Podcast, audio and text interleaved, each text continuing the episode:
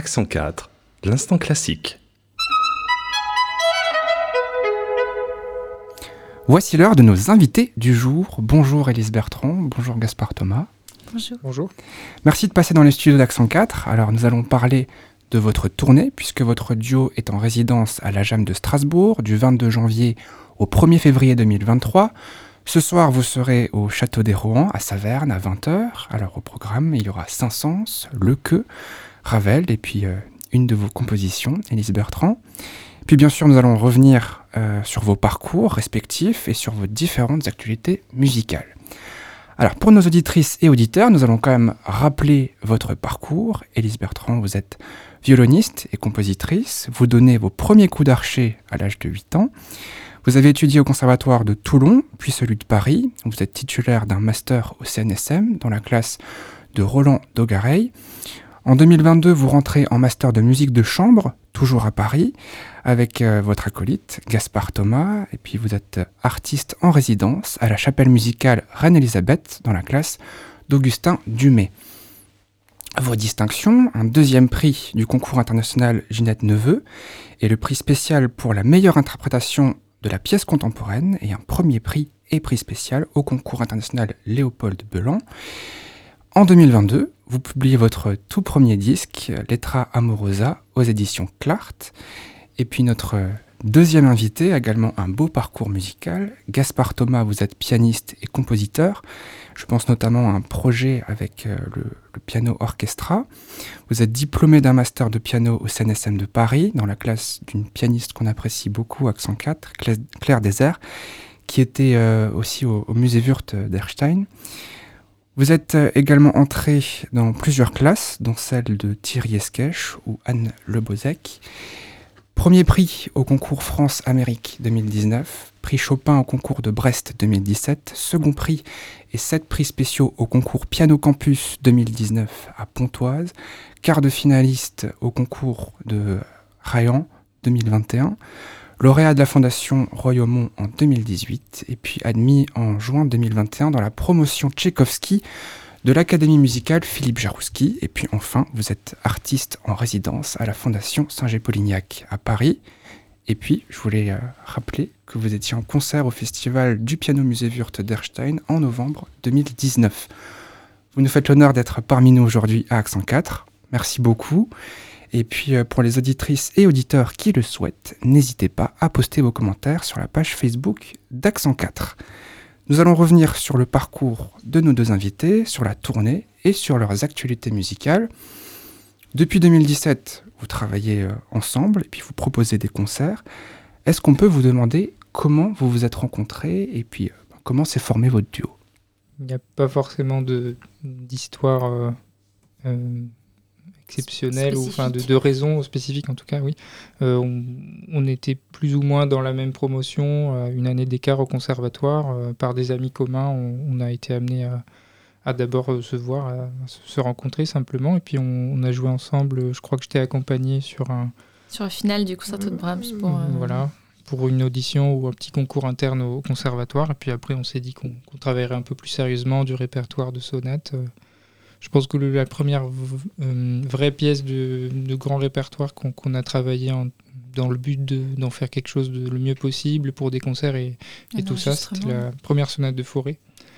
Et, euh, et voilà, puis après, il y a eu d'autres projets qui s'en sont suivis, comme en plus, euh, euh, il y, avait des concerts à la clé, des, des- de réelles échéances de, de scène. euh, ça, ça a concrétisé l'expérience, puis ça nous a donné envie de, de de continuer. continuer. Puis il y a une alchimie entre vous, je pense aussi musicale, parce qu'on ne se lance pas dans un duo comme ça euh, du jour au lendemain s'il n'y a pas une certaine... euh, des- Oui, bah ça, ça- ça s'est fait progressivement, bien sûr. C'est toujours comme ça. Au début, euh, on n'a on n'a pas forcément encore de repères de duo, ou en duo quand, quand c'est le cas, mais ça peut être en trio ou quatuor. Bien sûr, ça prend, ça prend toujours des, des mois, entre guillemets, pour trouver vraiment euh, un son commun, une habitude de travail, de, de fluidité, de, de remarques et de, voilà, de, de confiance. On en avait, mais en tout cas, de, voilà, de, bien sûr, de trouver des, des, marques, en tout cas. Donc, euh, ça s'est fait progressivement, mais ça a été quand même très rapide, je dirais. Mhm.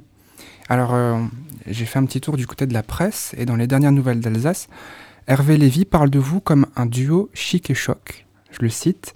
Alors comment est-ce qu'on pourrait qualifier votre duo? Est-ce qu'il y, a un mot en particulier qui vous vient à l'esprit ou, ou autre? Je pense que c'est pas forcément à nous de le dire, mais euh, Chic et Choc, c'est marrant. Mais euh, je pense qu'on aime beaucoup. Euh, on, a, pas mal de goûts en commun la composition, la recherche, l'écriture musicale.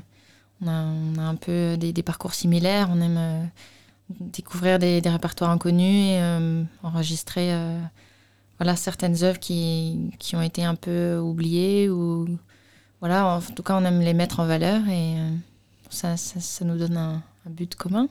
Peut-être que le programme qu'on présente là lors de cette tournée de la JAM est, est pas forcément un programme qu'on entend tous les jours en sonate violon-piano, même si c'est quand même des œuvres euh, largement jouées et répandues du répertoire. Mais je ne sais pas si le grand public euh, écoute tous les jours cette euh, sonate de Leque.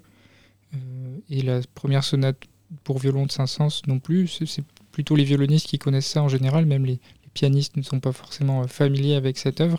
Et bien sûr, la sonate d'Élise, qui est donc forcément nouvelle pour à peu près tout le monde pour le moment, euh, parce que parce que c'est tout récent et je pense qu'il y, a une certaine euh, importance à, partager ça maintenant et c'est très intéressant pour le public. Je pense que là, il y, a vraiment l'idée que qu'ils vont au concert pas juste par habitude pour se mettre dans, dans un fauteuil et écouter quelque chose qu'ils connaissent par cœur ils vont forcément, il va y avoir une petite exigence peut-être, ou en tout cas, ils vont devoir se concentrer pour trouver leur marque dans un répertoire qui, qui n'ont pas encore écouté des centaines de fois. Et donc, je sais pas si Chic et Choc, il euh, y a un lien avec ça, mais nous, ça nous plaît cette idée-là, en tout cas, de, d'apporter quelque chose de relativement nouveau dans la mesure du possible, même une petite partie du moment du concert euh, au public. Même des créations contemporaines, on a, on l'a fait, euh, a fait souvent des, voilà, des œuvres contemporaines, particulièrement peut-être euh, pièce qui nous a marqué, c'est l'épisode de Wolfgang Grimm qu'on a joué à Akstadt au Sommet Musicaux. C'était vraiment une pièce qui,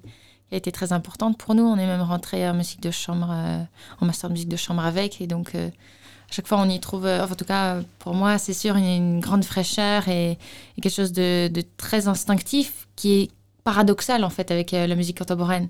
Il y a une sorte de spontanéité que je retrouve moi en jouant qui est, qui est qui est très très importante à mes yeux. D'accord, donc c'est important pour vous d'interpréter la musique contemporaine, de la mettre en parallèle avec, euh, avec des, des morceaux un, oui, peu, un peu moins oui, connus. Oui, bien sûr, bien sûr, moi je trouve c'est très important. Puis aussi, probablement parce que je compose, j'ai l'impression que c'est vraiment l'essence de, bah, de ce que je suis. Quoi. Hmm. Alors on va revenir un petit peu euh, tout à l'heure sur euh, Guillaume Lequeux et puis sur vos, vos différentes sources d'inspiration. Mais en attendant, on va écouter votre duo avec votre interprétation de la sonate pour violon et piano numéro 1, opus 13 de Gabriel Fauré. Il s'agit donc là du troisième mouvement, Allegro Vivo.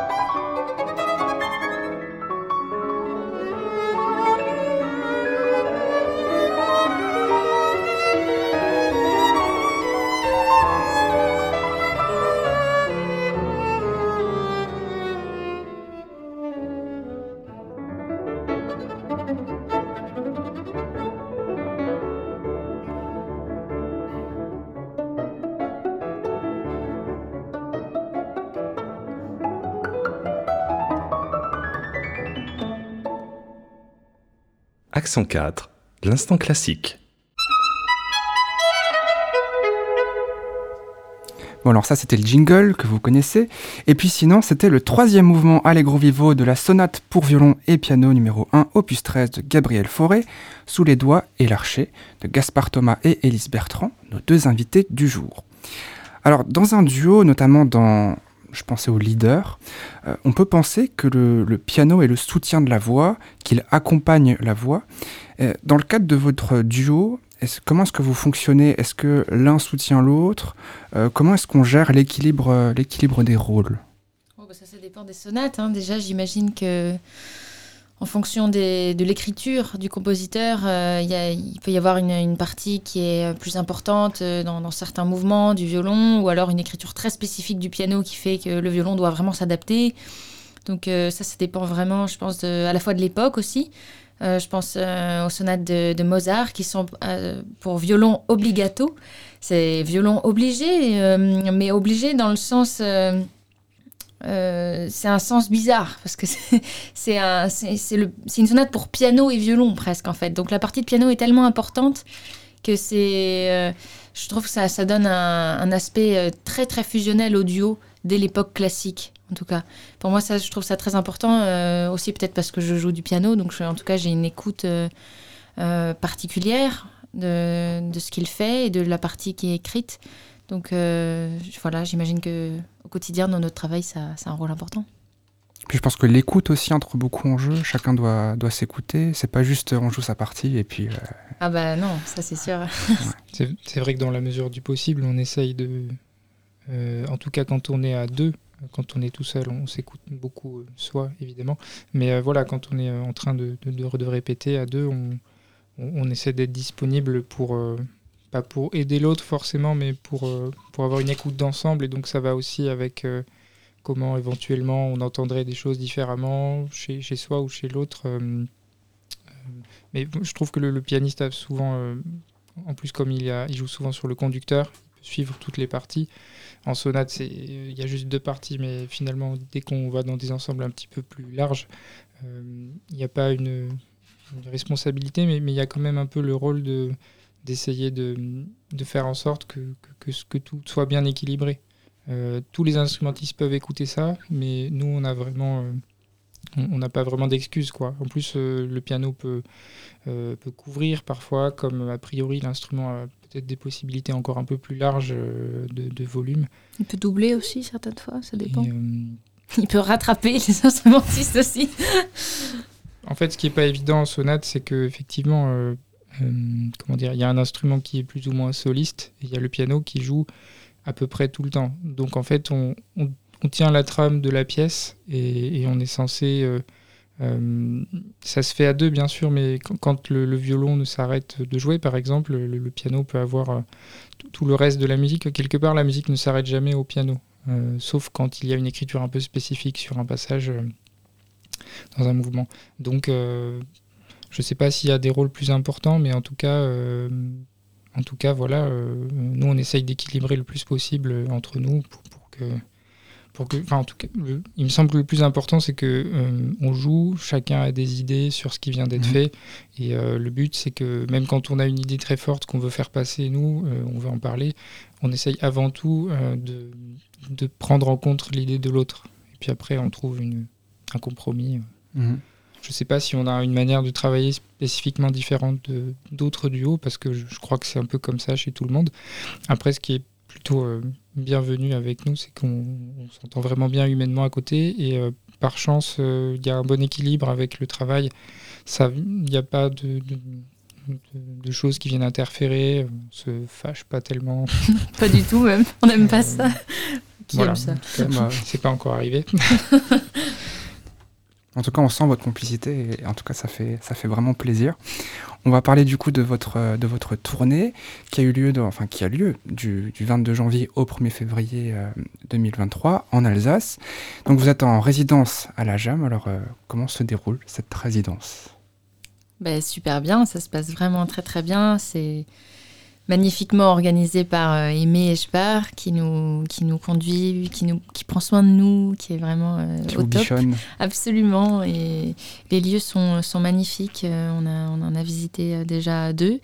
Et c'était c'était toujours un grand plaisir. Le public est très à l'écoute. Et, et les, voilà, le, le piano qu'on a eu au, au, premier concert au Cheval Blanc était vraiment magnifique. Je pense que Gaspard pourra vous en dire plus. Bah, c'est toujours une, belle expérience d'être dans une tournée, comme vous avez dit, vraiment une tournée proprement dite, euh, où euh, on est géré, on est déplacé vers des lieux de concert, tout est déjà organisé, il y a même une communication euh, assez élaborée qui, qui, est faite très en amont. Donc nous, on a vraiment l'impression d'arriver et que tout est prêt, surtout dans un monde comme aujourd'hui où les réseaux, c'est tellement important, on peut plus tellement miser sur... enfin, on peut plus miser que sur le fait que justement tout va être fait pour nous on est censé, nous... Euh, euh, avoir notre part de responsabilité dans la communication. on doit se vendre parce qu'on est tellement nombreux euh, à être à des musiciens, des artistes de scène. et donc ben là, voilà, on a l'impression vraiment que, qu'on, est attendu, qu'il y a une partie de ce travail qui est fait pour nous. Ça nous donne encore plus envie de jouer parce que vraiment, on a l'impression que les gens veulent écouter ces concerts, ce répertoire qui est donc assez original relativement, comme comme on l'a dit tout à l'heure c'est une magnifique région, donc on est ravis. Oui, en plus, euh, voilà, on, est passé hier à, Sainte-Marie-aux-Mines, euh, qui est un lieu euh, remarquable, et on, va y jouer ce dimanche. C'est pas tout de suite, mais, mais, mais, voilà, on est très heureux de découvrir toutes ces villes très connues, comme Colmar, par exemple. Moi, je suis jamais allé. Hein. moi non plus, non, c'est la première fois en Alsace, donc. Ah bah. C'est une belle première. Puis les spécialités aussi, je sais pas si vous avez pu déjà goûter dans certains restaurants. Euh, alors on va revenir à la JAM. Sur son site internet, la JAM parle d'un goût pour la composition qui signe incontestablement l'originalité de ce duo. Alors qu'apporte la composition dans votre duo? Est-ce que c'est un élément qui est, euh, très important? Et euh, je pense notamment à vous, Elise Bertrand, qui, composait, notamment qui, avait mis une musique au programme. voilà, est-ce que la composition, c'est un élément qui est important chez vous? Bah oui, bien sûr, on a joué, euh, je pense maintenant, euh, maintenant presque une douzaine de fois ma sonate, donc. Euh, c'est bon, vous êtes prêts. c'est ah, bah oui, non, mais bien sûr, mais ça, enfin en tout cas, on, on, parle beaucoup de ça, et puis et puis comme comme je disais tout à l'heure, on a aussi joué de la musique contemporaine, donc l'aspect de la composition du temps présent est vraiment très important. moi, je, moi, je trouve que c'est essentiel aujourd'hui, même en tant qu'interprète pur, euh, entre guillemets, de, de, s'intéresser à ça. Parce que, bon, voilà, on a des milliers de versions de, de, toutes les œuvres à peu près de musique de chambre ou de solo, mais, mais ça fait partie de notre rôle, en fait, je pense, euh, à tous les musiciens, de jouer de la musique de notre temps. Donc ça, c'est central euh, pour moi, et bien sûr, je pense qu'on le, on le ressent dans notre duo, dans, dans, notre programmation, et puis, bon encore plus à l'avenir, hein, j'espère, avec plein de beaux projets.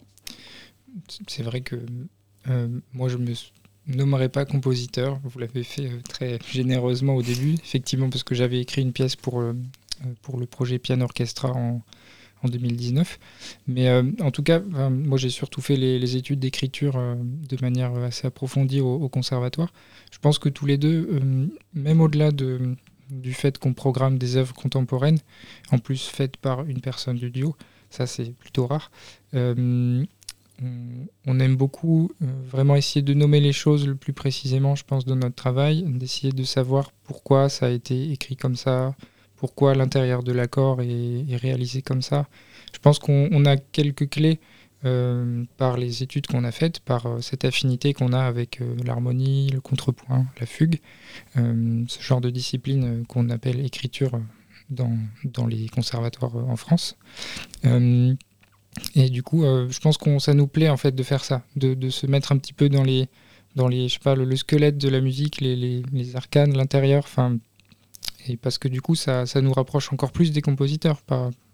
Paradoxalement, ça, ça nous, ça nous, on aime bien en fait essayer de s'inscrire dans un processus de composition, même si c'est euh, toute petite touche. Et, euh, et, voilà, je pense que ça peut être une manière de, de comprendre les œuvres euh, par, par sensibilité. Enfin, c'est pas forcément que par l'intellect d'ailleurs. Ça peut être en jouant, mais en parlant de ça, qu'est-ce que ça nous fait? Et voilà, Pour moi, c'est un peu ça, le côté composition.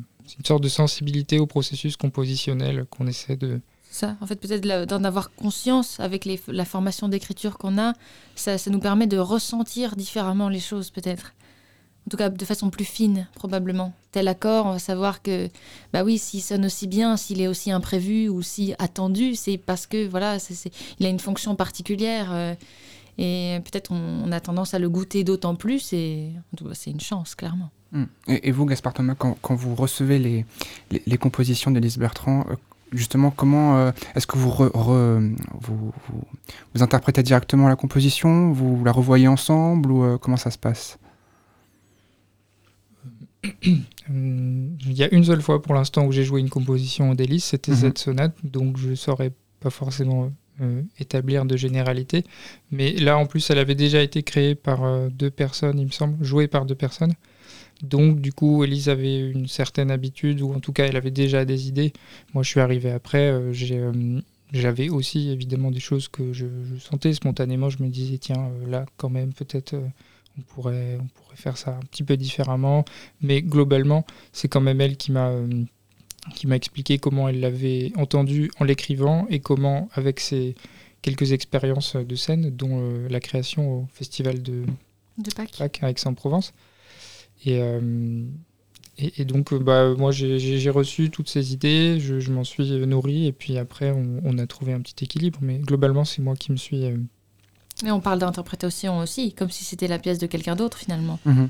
Quand, il, quand, il, me propose de jouer plus piqué un endroit que j'ai marqué spiccato, bah c'est voilà, là, là, pour moi c'est comme si c'était quelqu'un d'autre qui avait écrit, puisque je me replace dans le rôle d'interprète finalement. D'accord, donc la pièce ne vous appartient plus finalement. Enfin, ah si, elle m'appartient toujours, mais comme je joue le, le, rôle d'interprète, là mhm. c'est différent. C'est comme si j'avais une distance par rapport à elle.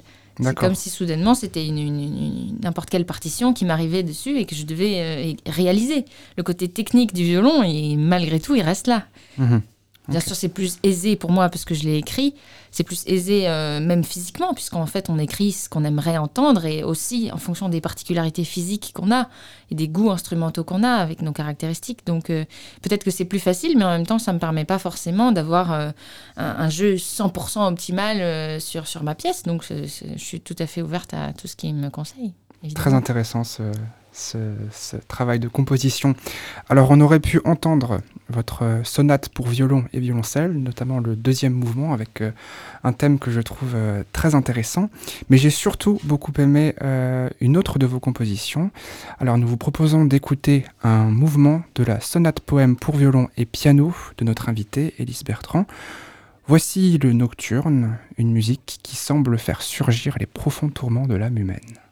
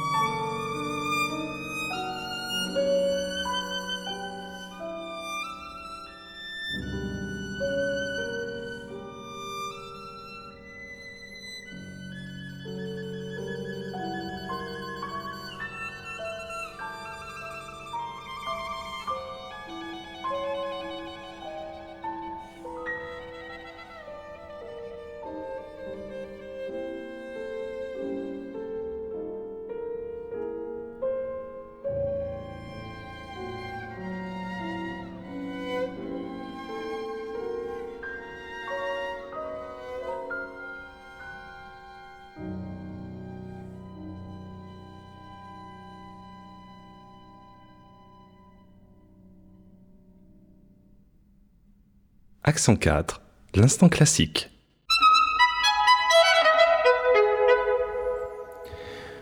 Nous sommes toujours en compagnie d'Élise Bertrand et Gaspard Thomas, nos invités du jour.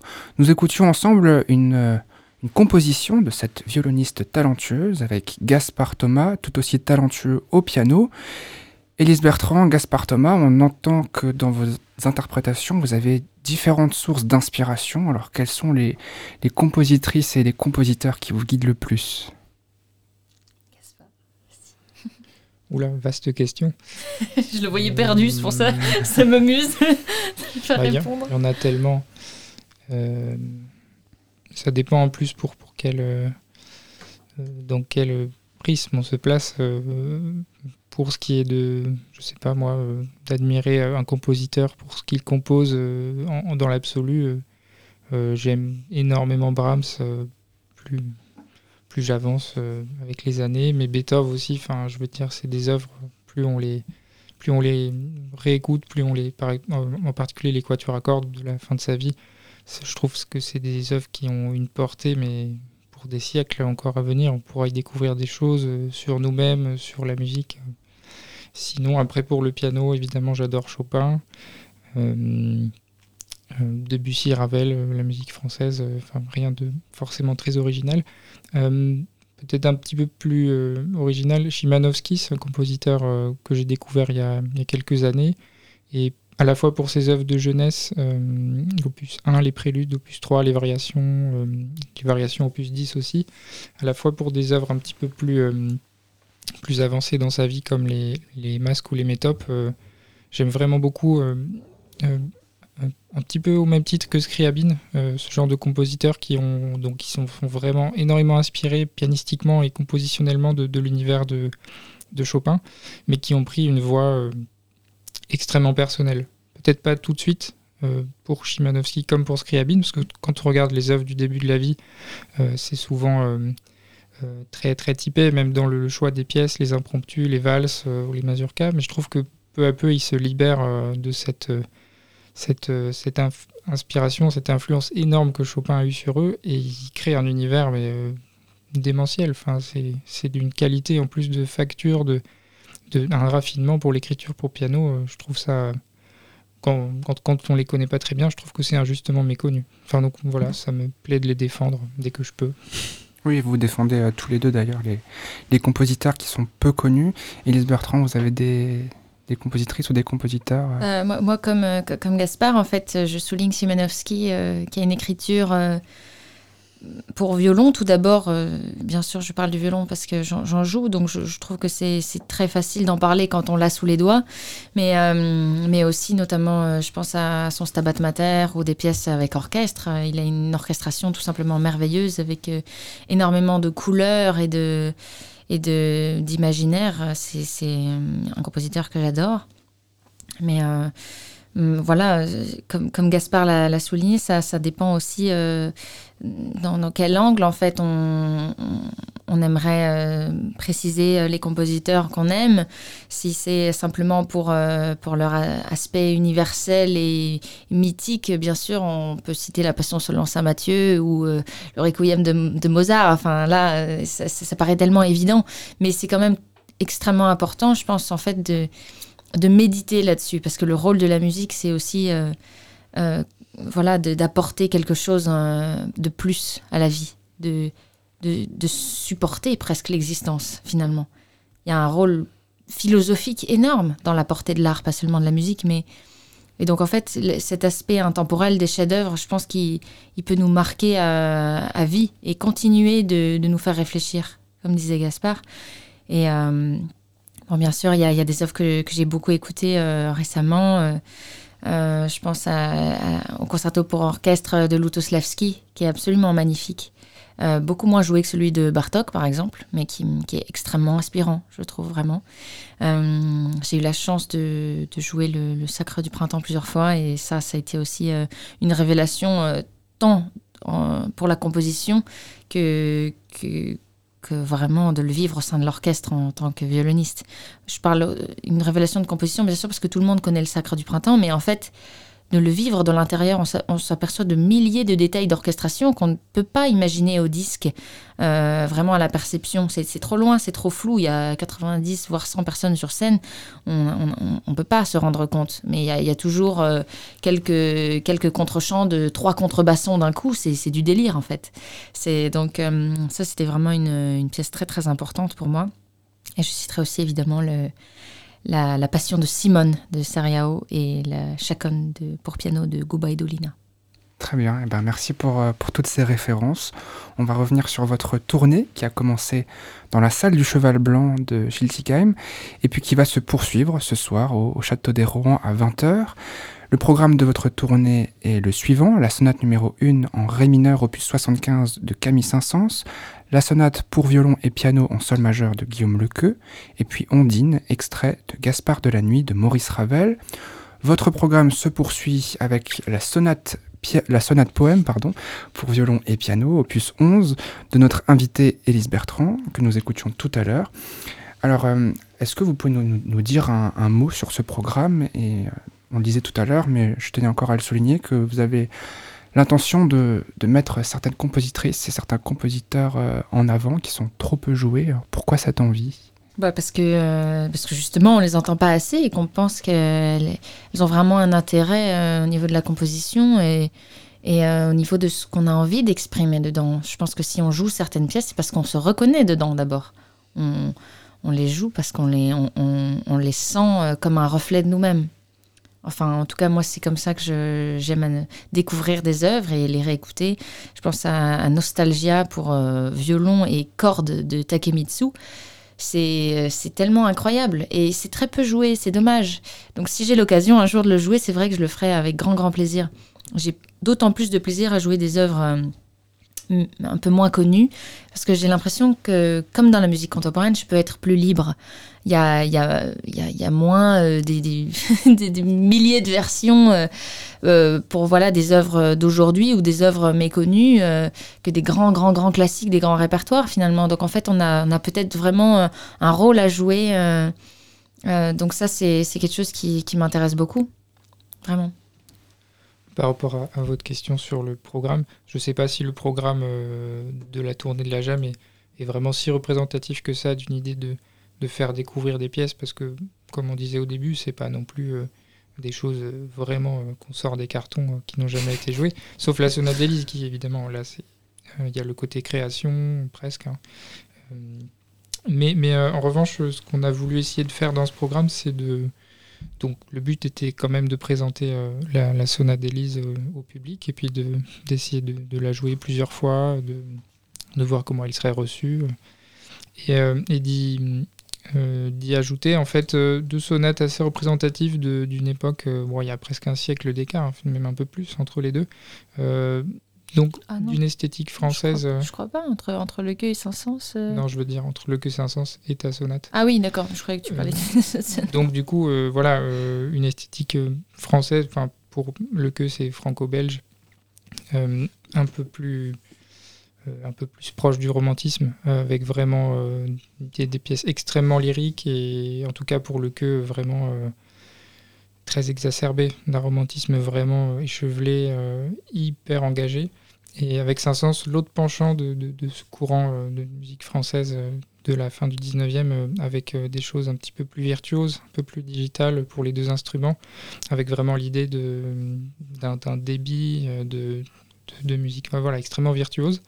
Et du coup, la pièce de Ravel qu'on avait rajoutée entre les deux, c'était pour essayer de, trouver un, un, petit pont entre ces deux esthétiques, parce que la pièce d'Élise, c'est de la musique française par, par définition. Mais euh, effectivement, on sent qu'il y a eu un petit peu certains compositeurs passés entre temps, comme Chimanovski, qu'elle aime beaucoup, je crois. Mm.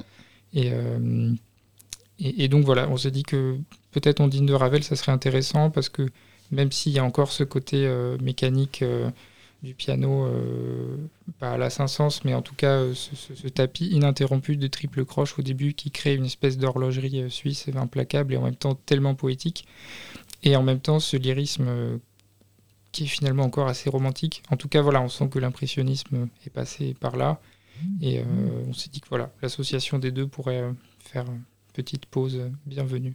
Mhm. Alors bon, on va, on va pas écouter euh, Ondine, mais on va écouter par contre euh, Guillaume Lequeux, on va le, le sortir des cartons.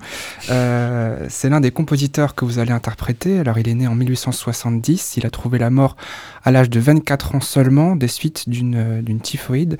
Est-ce que vous avez envie de nous, nous, parler un peu de sa musique, de dire un petit mot Bertrand euh, ben, Moi, j'ai particulièrement apprécié euh, il y a quelques années, quand je l'ai écouté une seule fois, mais euh, ça m'a vraiment marqué son adagio pour quatuor et orchestre. Accord. Je trouvais que c'est tellement original. Déjà, c'est une formation tout à fait incongrue.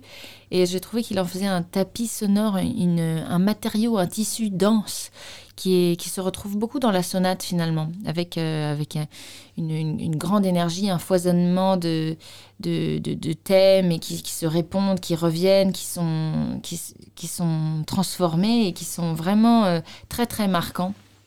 Euh, je pense aussi au quatuor avec piano qui est euh, inachevé, mais qui dure quand même 30 minutes. On sent qu'il avait une verve créatrice. Une... Peut-être que ça aurait duré 50 minutes, on ne sait pas. en tout cas, il a, il a toujours cette cette grande vitalité, une, une, jeunesse euh, incroyable dans, dans, son écriture. On, sent que ça, ça, ça, aurait pu être presque un, César Franck, euh, euh, quelqu'un de, cet ordre-là. Bien sûr, on, a tendance presque à oublier en jouant ses œuvres que c'est un tout jeune compositeur. parce qu'il a déjà une maîtrise insensée. Mais, mais, on aurait aimé entendre plus de sa musique. un, un, compositeur mûr, par exemple, ça aurait été incroyable. Dans votre programme, la sonate pour violon et piano est une commande du violoniste Eugène Isaïe. Écoutons le choral pour violon et piano V44 de Guillaume Lequeux, Philippe Corr est à l'archer et Luc DeVos au piano pour le label Richard Carr.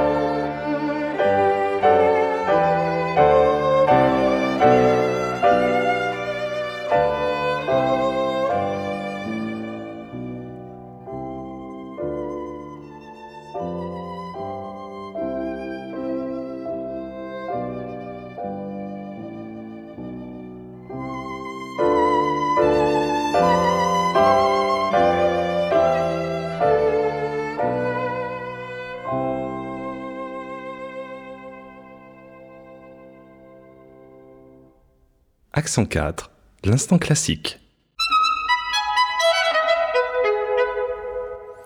C'était le choral pour violon et piano V44 de Guillaume Lequeux, Philippe Corr au violon, Luc DeVos au piano. Et pour nos auditrices et auditeurs qui ont envie d'écouter un peu plus ce compositeur, nous vous invitons à écouter en podcast l'émission de Patrice Mercier sur Guillaume Lequeux, euh, qui, a été diffusée en novembre dernier.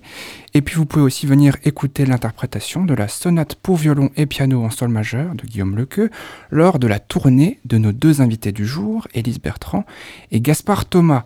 Retrouvez nos invités en tournée dans toute l'Alsace, ce soir à Saverne au château des Rohan à 20h, jeudi à 20h au conservatoire de Strasbourg, vendredi à 20h à la Halloblé d'Altkirch, dimanche à 15h au théâtre municipal de Sainte-Marie-aux-Mines, mardi le 31 janvier à 19h au conservatoire de Mulhouse, et puis mercredi 1er février au théâtre municipal de Colmar. Alors justement, c'est une question que l'on pose souvent à nos invités. Que vous inspire l'Alsace? Est-ce que vous avez déjà pu faire quelques visites ou manger quelques spécialités? Bah, on a goûté quelque chose d'assez. on a goûté un merveilleux cordon bleu. Ah, au Fischerstube, je crois que ça s'appelle. d'accord, Euh, ok. Et c'était où? C'était très très gros comme cordon Ça bleu. fait littéralement, euh, je sais pas, 600 grammes. Enfin, c'est énorme. Ah quoi. oui, ouais, ouais, On c'est... a compris la réalité mais de l'Alsace. C'était incroyablement bon, en fait. Donc, euh, voilà, ça, ça, ça va être un souvenir très très marquant, ça. Une cuisine généreuse du coup. Voilà, ça. À la fois raffinée et vraiment généreuse avant tout, quand même. Avec les champignons. Bon, bah, parfait. Alors, on va revenir, euh, Élise Bertrand et Gaspard Tona, à vos, euh, à vos actualités musicales. Euh, donc, vos actualités, sont, vos actualités sont denses. Nous allons commencer par vous, Élise Bertrand. Alors, l'an dernier, vous avez sorti votre premier disque, L'Etera Amorosa, aux éditions Clart. Est-ce que vous avez euh, comme projection de l'intention de réaliser un album en duo Je sais pas si c'est... Oh, bah, on aimerait beaucoup. Euh, Je pense qu'on on aurait plein d'idées. Il faudrait, euh, faudrait construire un programme euh, cohérent avec euh, plein, plein, plein de belles choses. Mais euh, bah, il, faudrait, il faudrait y réfléchir, bien sûr. euh, ça serait idéal. Très bien, et ben, on va vous écouter dans ce nouvel album, L'Etera Amorosa Opus 10, Chant de l'insomnie, suivi de la badinerie, deux titres du dernier disque d'Élise Bertrand.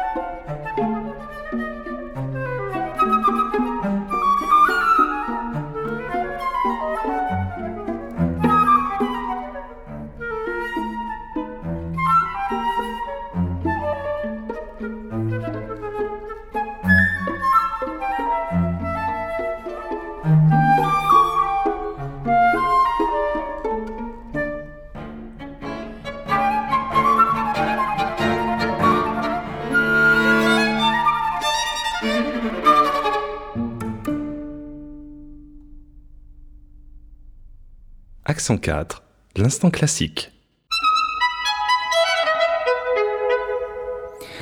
C'était Letra Amorosa, opus 10, chant de l'insomnie, suivi de la badinerie Scherzando d'Élise Bertrand, deux titres de son dernier disque paru chez Clart. Gaspard Thomas, vous aussi, vous avez une actualité dense, des concerts un peu partout en France, au Festival classique jazz de Saint-Mandé, au tiers-lieu des Feuillants à Poitiers, ou encore à l'Orchestre et l'Opéra national de Montpellier, Languedoc-Roussillon. À côté de votre activité d'interprète, vous arrangez et vous orchestrez aussi. Lors de votre année d'études avec Thierry Esquèche, vous avez reçu un prix Fugue et Forme et par la suite, vous avez eu un master d'écriture au Conservatoire de Paris. On peut citer vos professeurs Fabien Waxman et euh, François Saint-Yves. Alors nous allons entendre votre orchestration de mouvement de Claude Debussy avec laquelle vous avez validé votre cycle d'orchestration. L'orchestre l'orchestre des lauréats du conservatoire est placé sous la baguette de Flavien Bois. La prise de son a été réalisée par Jean Gauthier au CNSM de Paris en mai 2021.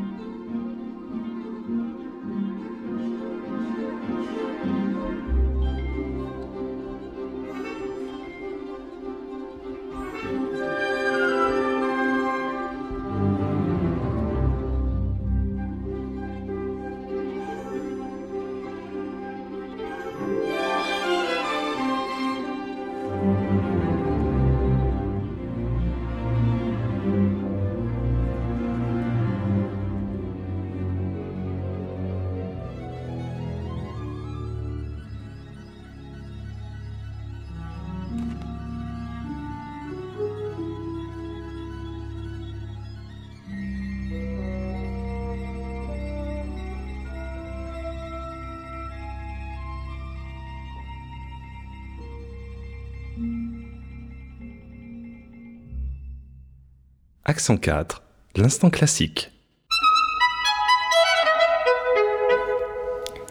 C'était l'orchestration de Gaspard Thomas de Mouvement de Claude Debussy.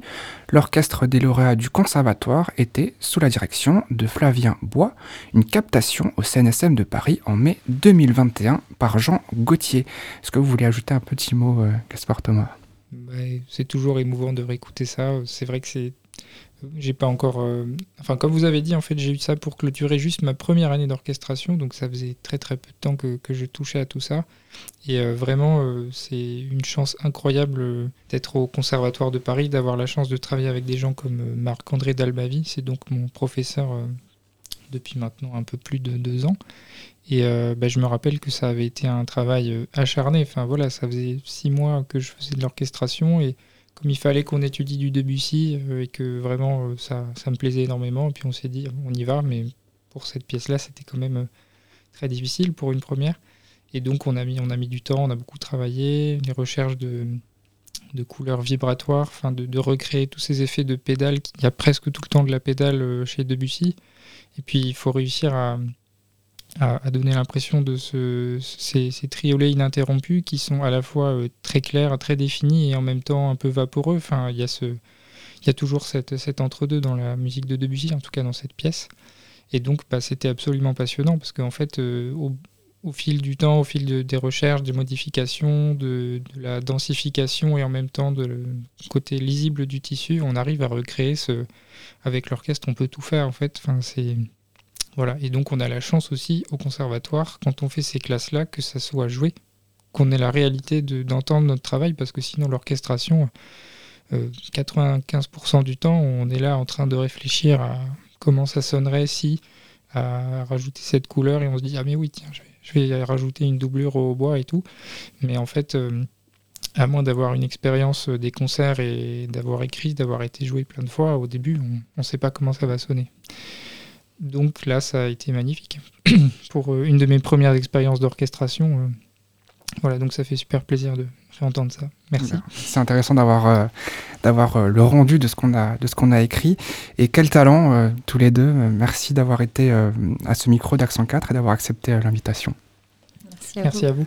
Alors on peut vous écouter euh, lors de votre tournée alsacienne, ce soir à Saverne, au Château des Ronds à 20h, jeudi à 20h au Conservatoire de Strasbourg, vendredi, 20h toujours à la Halle au Blé d'Alkirch, dimanche à 15h au Théâtre municipal de Sainte-Marie-aux-Mines, mardi 31 janvier à 19h au Conservatoire de Mulhouse, et puis mercredi 1er février au Théâtre municipal de Colmar. Cet entretien a été enregistré le 24 janvier 2023. Vous pouvez retrouver toute l'actualité de nos artistes sur les sites suivants elise-bertrand.fr et gasparthomas.toutattaché.com. Pour les dates de tournée, rendez-vous sur le site de la JAM, ajam.fr. Merci Lucas, merci à toutes et tous. Vous êtes sur Accent 4, l'instant classique. Accent 4, l'instant classique.